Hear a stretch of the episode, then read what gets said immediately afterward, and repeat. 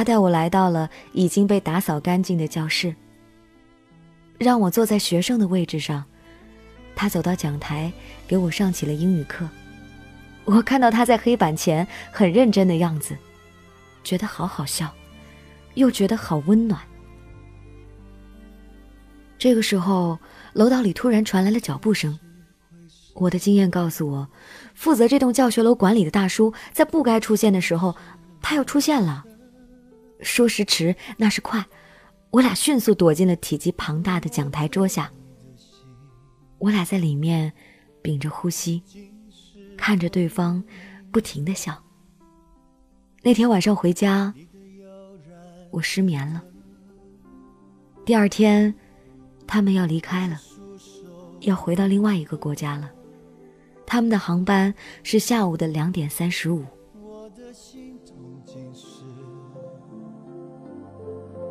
你的快乐其实我不想对你恋恋不舍，但什么让我辗转反侧？不觉我说只说？那会儿，我在上课，是语文课。飞机划过学校上空的时候，我的眼泪还是掉了下来，滴在书面上。他到香港后给我发了个短信报平安，到洛杉矶又给我打了个电话。当初我在接机那会儿，怎么也不会想到。从此，会有个男生牵动了我的十七岁，以及往后的那么多年。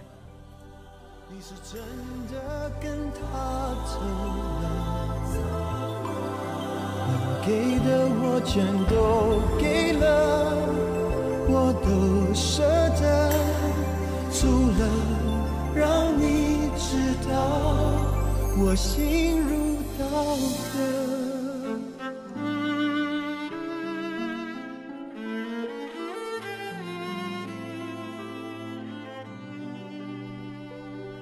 他回美国后，准备开始大学生活，而我还在高三教室里奋战。时差的原因，他每天在半夜被闹钟叫醒之后给我打电话，我也会在父母熟睡之后偷偷的摸进电脑房里，打开 QQ 和他聊天。那个时候，每天晚上，我这个起床困难户都能在凌晨三点钟醒来。和他说话，那是一天中最幸福的时刻。后来，他给我寄了加拿大的护肤霜、美国的名牌衣服，并可怜巴巴地告诉我，给我寄东西的路上骑自行车摔倒了，膝盖流了好多血。被初恋冲昏了头脑的我，在高三的第二次月考中，从班里的前十跌进了倒数。班主任找我谈话，父母也都是聪明人，他们早就察觉到了些许。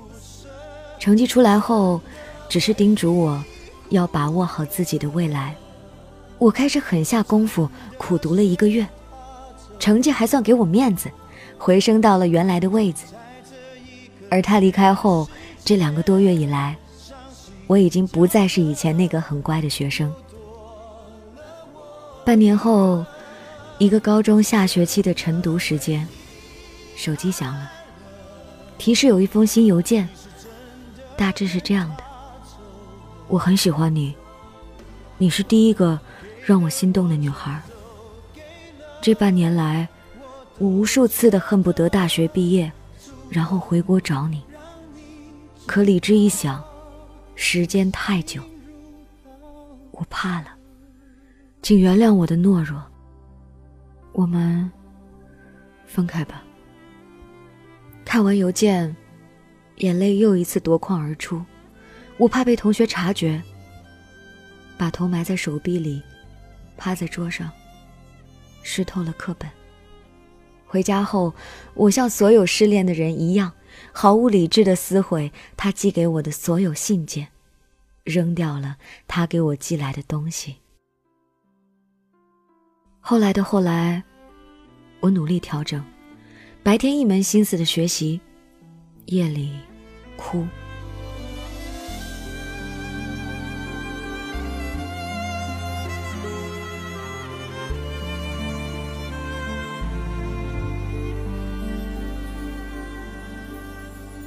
天是灰色。高考后，我被录到了我喜欢的学校，钟情的专业。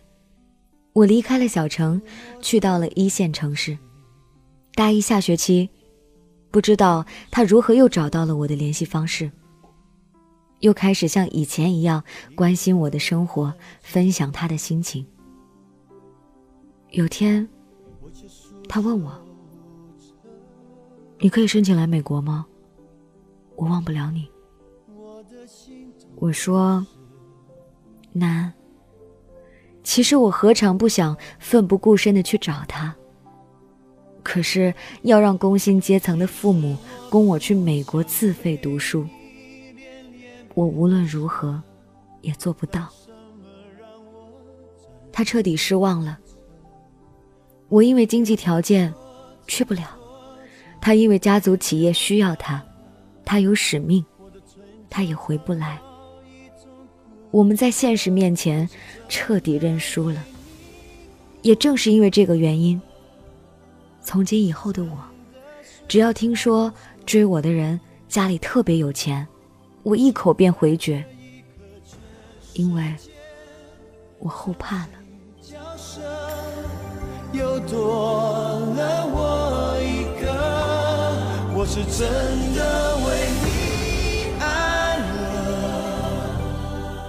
后来听他的一个朋友说，他有女朋友了，是台湾人，也在美国，也是个富二代。而我也有了自己的男朋友。如今我二十六岁，工作不错，感情稳定，男朋友对我也很好。我清楚，以后的生活会让我很安心。而曾经那个牵动了我多年的男孩，也只能存在我的记忆里。在夜里，偷偷的回想一下他的笑容，而他送我的画像，也是分开后我仅留下的一样关于他的东西，我一直珍藏着。不告诉任何人在哪儿，也不会为了谁扔掉它，因为那是九年前缘分让我们相遇的男孩画笔下的我，也是我此生最喜欢的一个人留给我的美好回忆。但什么让我辗转反侧？不觉我说着说着，天就亮了。我的唇角尝到一种苦涩，我是真的为你哭了，你是真的随他走了。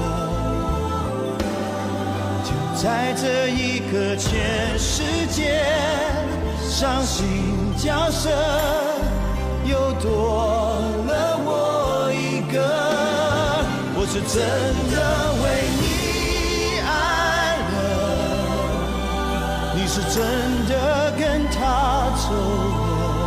走了，给的我全都给了，我都舍得，除了让你知道我心如刀。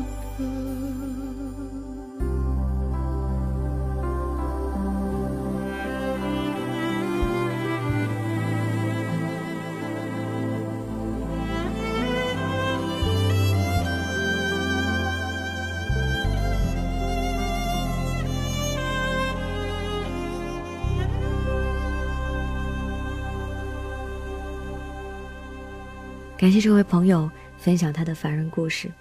其实，在讲这个故事的时候，我都很身临其境。曾经，我有一个在大洋彼岸的男孩，我特别希望他问我一句：“你会不会跟我一起去？”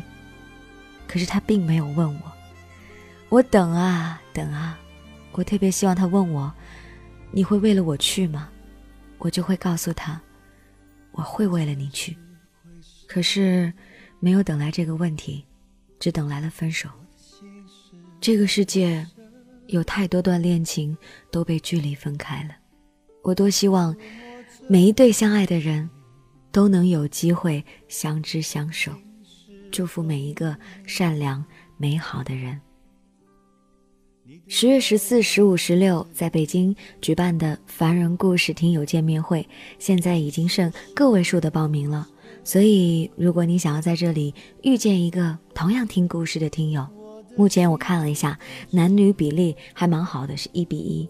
如果你想认识新朋友，包括跟我见面的话。那我也特别希望能够亲口跟你说一声谢谢，让我们来谈天说地。我和你没有电波里那么远，只差一张机票或者一张火车票的距离。想要报名的朋友，记得要在飘屏点击进去之后要下订单，才可以算是正式报名成功哦。口头上的报名没有办法帮你这边算成功哦。所以，请各位注意，具体有什么不知道的，可以在微信的订阅号 DJ 白雪，或者问我的私人微信 DJ 白雪幺零幺三里面去来问具体的如何来参与。就快截止报名了，请各位抓紧时间。感谢本期的编辑七七，明天继续来给你讲故事。我是真的为你爱了。你是真的跟他走了，